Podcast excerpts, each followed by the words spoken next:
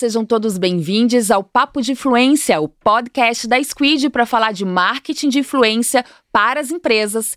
E eu sou a Tainan Sena, eu tô aqui com meu amigo Rafael Arte, diretor de negócios da Squid. E hoje a gente vem falando sobre vários assuntos aí de métricas, KPIs. E hoje o assunto é sério, Rafa. As melhores métricas para campanha de influenciadores. Já falou sobre isso em vários lugares, eu aposto.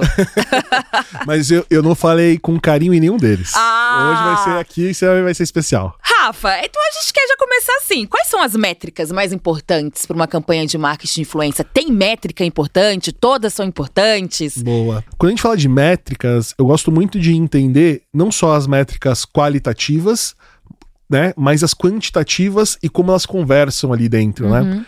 É, vamos dividir em três tiers. O primeiro tier são as métricas mais gerais do marketing como um todo.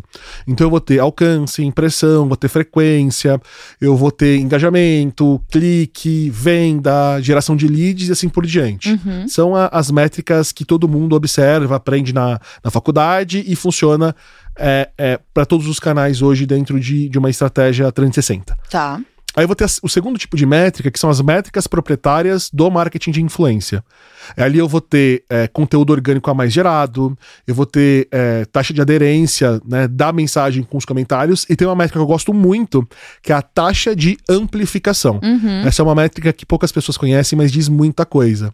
Que é justamente sobre é, é, quantas pessoas marcaram novas, nov- novos membros ali daquela comunidade num Tá. conteúdo, sendo que essas pessoas novas não seguem aquele influenciador. Ah, então se eu vi um conteúdo que eu achei interessante, marco uma amiga que não segue eh, esse influenciador que eu, que eu sigo. Então isso é a amplificação. Exatamente, eu amplifiquei. E aí olha só que legal, quando você vê conteúdos de humor, a taxa de amplificação ela é gigantesca, Uhum. porque você fica marcando as pessoas. Agora, quando você olha um conteúdo que ele é mais educacional ou algo do tipo, a taxa ela é muito menor. Então, fazendo alguns benchmarks de mercado, é legal saber se a sua comunicação de marca motivou pessoas a marcarem outras pessoas ali, né, e conseguir conquistar um outro tipo de público. Então, essa, essa métrica é maravilhosa, é uma métrica de marketing de influência. E por fim, né, eu tenho o terceiro tipo de métrica, que são métricas de sentimentação. Tá bom. E aqui na Squid eu gosto muito de olhar para isso. Então, por exemplo, eu consigo analisar aqui dentro até mesmo os emojis que as pessoas postam e qual é a sensação desse emoji. Então eu tenho sentimentação dos emojis e tenho por um outro lado a sentimentação dos comentários e da legenda. Uhum. Então olha que legal. Se eu tenho, por exemplo, uma sentimentação de legenda muito boa, só que uma análise de emoji ruim, eu posso ter captado ali ironia. Ah, entendi. Então, por exemplo, ela posta assim, linda. Linda é uma sentimentação boa. Aham. Só que ela coloca o emoji vomitando.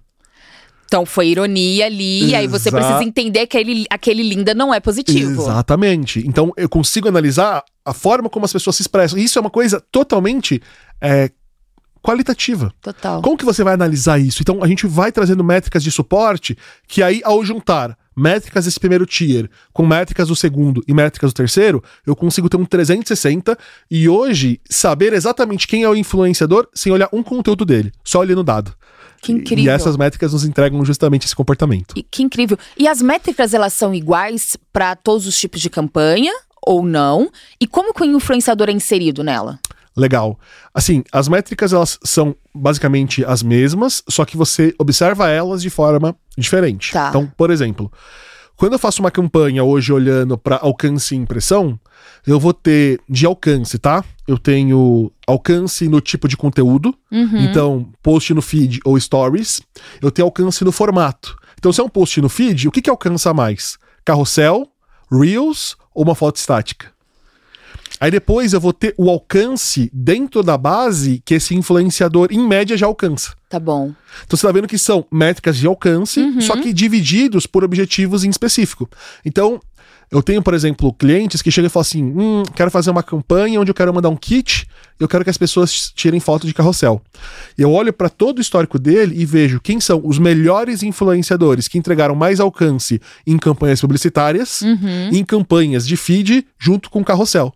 E aí eu consigo ter as pessoas que vão performar melhor Nesse objetivo. nesse objetivo de marca. E conforme eu vou tendo mais conteúdo e mais influenciador, eu vou fazendo recortes cada vez melhores. Então, por exemplo, quem são os influenciadores que geram mais cliques em conteúdos de produto dentro é, das ativações de marca? É uma segmentação específica Uhum. olhando para stories. Então isso é super legal, porque eu vou segmentando e entendendo o melhor influenciador para o melhor tipo de conteúdo, para o melhor tipo de mensagem. Muito legal isso, muito legal. E para cada fase é, é importante olhar essas métricas ahn, acompanhando a- a- o, o que vem seguinte ou não? E se eu tenho um objetivo ali que vai ser de consideração, eu vou olhar essa métrica de consideração ou eu preciso fazer uma campanha de awareness para depois entrar em consideração e depois entrar em conversão? Legal. O que você não pode fazer é, em uma campanha, querer que você tenha resultado nesses três aspectos. Nos três aspectos, tá bom. Só que qual que é a parte é, bacana disso? Vamos supor que eu tô fazendo uma campanha de consideração. Uhum. E aí eu tô olhando para engajamento, aderência, que é uma métrica que eu já expliquei aqui, mas para quem não sabe, é, a taxa de aderência é quanto as pessoas estão falando daquela marca nos comentários. Tá né? bom. Então eu vou ter aqui engajamento, eu vou ter aderência, mas aí a minha pergunta é assim: qual é a outra métrica correlacionada a engajamento que ao subir ela sobe também? Uhum. Será que alcance e impressão, mais alcance e mais impressão, gera mais engajamento ou não? Não é o alcance e impressão que gera engajamento. É, é- é editoria do assunto, por exemplo. Tá bom. Então, será que influenciadores que geram mais alcance e impressão geram mais engajamento ou influenciadores que falam mais sobre esportes geram mais engajamento sobre esportes?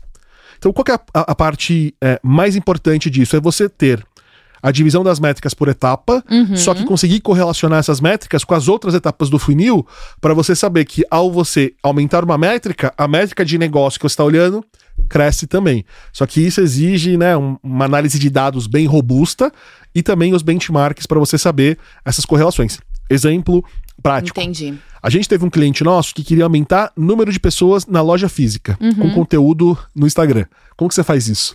A gente começou a entender que o principal. é, é, a principal métrica que gerava pessoas na loja era alcance efetivo nos stories. Então, os influenciadores que tinham mais alcance efetivo nos stories conseguiam levar mais pessoas na loja, porque quando a pessoa chegava na loja, ela falava, ó, vim pelo influenciador tal. E vocês viram isso com o Bent, então entendendo que essa era uma métrica Exatamente. que realmente fazia as pessoas irem para as lojas. É, porque a gente começou a fazer, né, duas, três, quatro campanhas e sempre o influenciador com maior alcance efetivo nos stories era quem Era levava quem mais levava. pessoa. Entendi. Então, agora imagina, as nossas próximas seleções foi olhando pra isso e a gente conseguiu chegar numa proporção, né, que conseguia entregar alcance efetivo nos stories versus pessoas. Fizemos matemáticas reversas e o investimento começou a aumentar de forma gigantesca justamente por ter esse olhar e essa correlação. Então é, é é uma ciência super gostosa. Nossa, uma- é, o bench é importante para saber o que, que vai funcionar, né? Por isso que é importante fazer os testes e Super. trabalhar ali pivotando, que a gente já falou em outros podcasts aqui, pivotar a sua ação, pivotar em cima das métricas e KPIs que a gente vem olhando para realmente conseguir chegar na no, no objetivo que você traçou. É, assim, não tem segredo, né, pessoal? Quando você olha para o modelo de marketing influência, ele ainda é muito novo nas empresas. Exato. É. É, Quando você, por exemplo, hoje existem boas análises de métricas de televisão. Por quê? Porque as empresas fazem televisão há Anos. 40, 50 anos. E tudo muda, né? A gente Exato. hoje, o Instagram toda hora muda o, o- a forma dele mostrar um conteúdo, aí isso muda a métrica, também vai bagunçando isso ou não? A gente mantém as métricas sempre, mas acompanhando o que as, as redes vêm trazendo de novidade. É, você tem esse problema que é a dependência do algoritmo das redes sociais. Exato. Então, nós, né, enquanto fornecedores, a gente tem que saber como que a rede social funciona e aí entender o influenciador que já também sacou isso daí. Uhum. Porque ele é o que vai entregar mais resultado.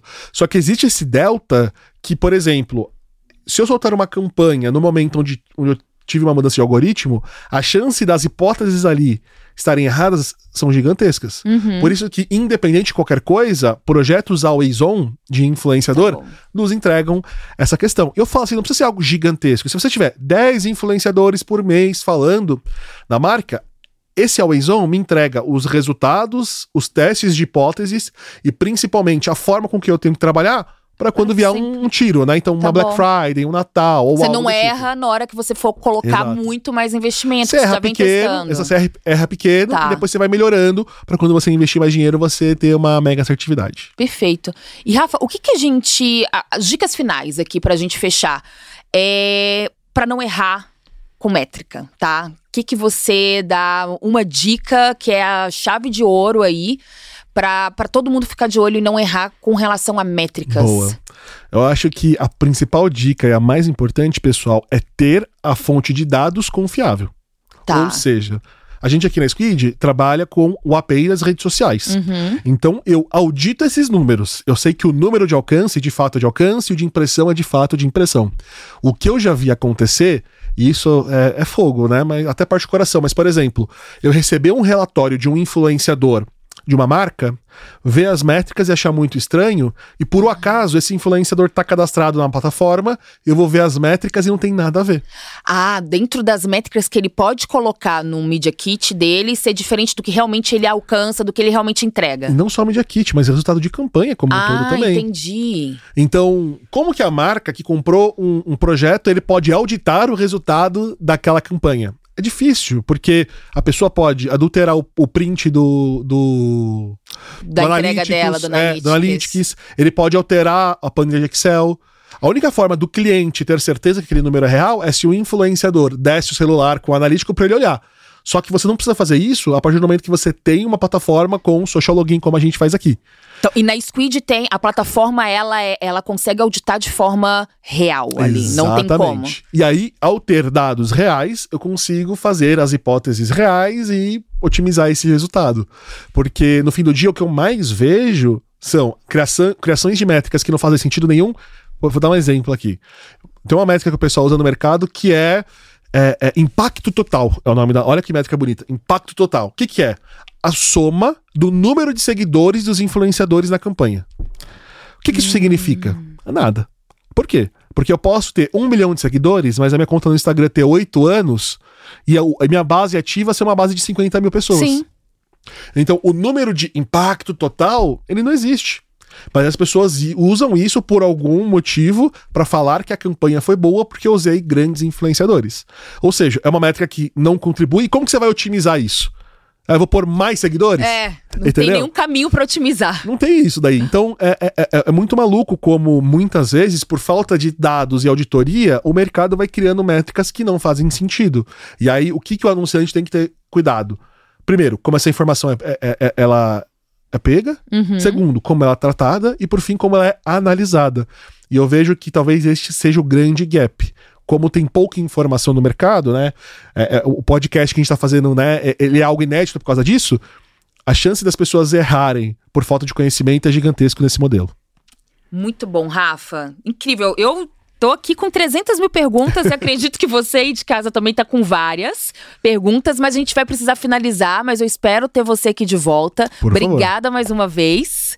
E você aí, siga o Rafa no LinkedIn, siga a Squid no LinkedIn também. A gente sempre posta lá dicas de marketing de influência, de métricas, sempre tem muito conteúdo legal pra você. E o podcast Papo de Influência está no Spotify e no YouTube. E eu vou lançar uma agora, Rafa, que Por foi favor. sucesso nos, nos outros episódios.